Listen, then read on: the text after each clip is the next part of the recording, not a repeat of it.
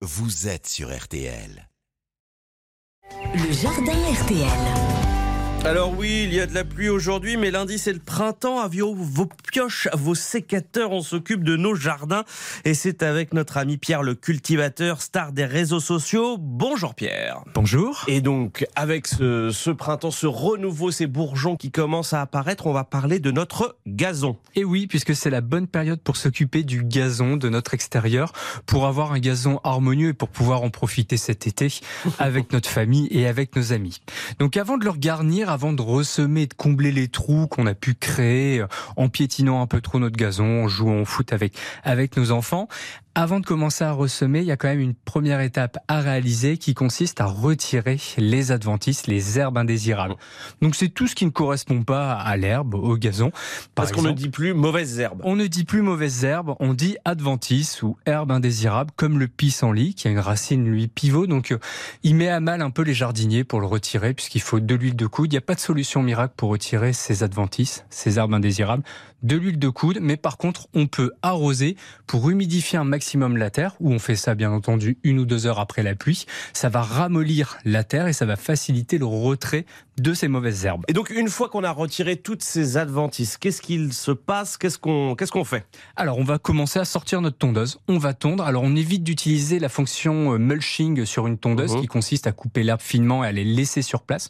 On installe le bac et on tond à peu près à une hauteur assez courte, donc 3 par exemple indicateur, puisque sur une tondeuse, on va de 1 à 5, voire à 6, à 7.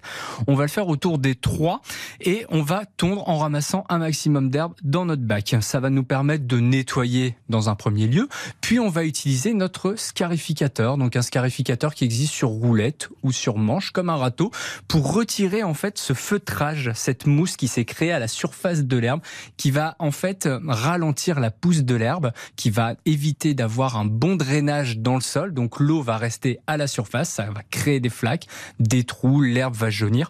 Donc on passe le scarificateur, ça va créer pas mal de déchets végétaux et ensuite on utilise un balai à gazon ou un râteau pour prendre toute cette matière première et la jeter au compost. On évite de la déposer en déchetterie. C'est une ressource assez intéressante au jardin et au potager. Donc là, si j'ai bien compris, on a donc fait le, le grand nettoyage. Le problème, c'est qu'on peut retrouver des trous dans le gazon. Tout à fait. On va retrouver des trous, donc on va vouloir regarnir, ressemer de l'herbe, du gazon. Donc il existe pas mal de variétés, des variétés rustiques, des variétés qui résistent à la sécheresse. Il y a même des variétés pour robotondeuses, puisque ça permet d'avoir une herbe un peu moins grasse et plus facile à tondre.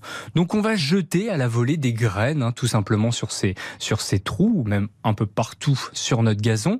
On va jeter du terreau. Deux, trois poignées au mètre carré de terreau gazon. hein, C'est vraiment du terreau spécifique qu'on va acheter en jardinerie. Puis on utilise un rouleau pour aplanir, pour aplatir finalement ce terreau et pour permettre aux graines d'être au contact du terreau pour faciliter leur germination. Et donc après, on arrose ou on attend la pluie. C'est exactement ça. On arrose ou on attend la pluie et on ne ressort pas notre tondeuse en attendant. On attend vraiment qu'il y ait au moins 10 cm de pouce avant de retondre. Et là, on va éviter de tondre trop court.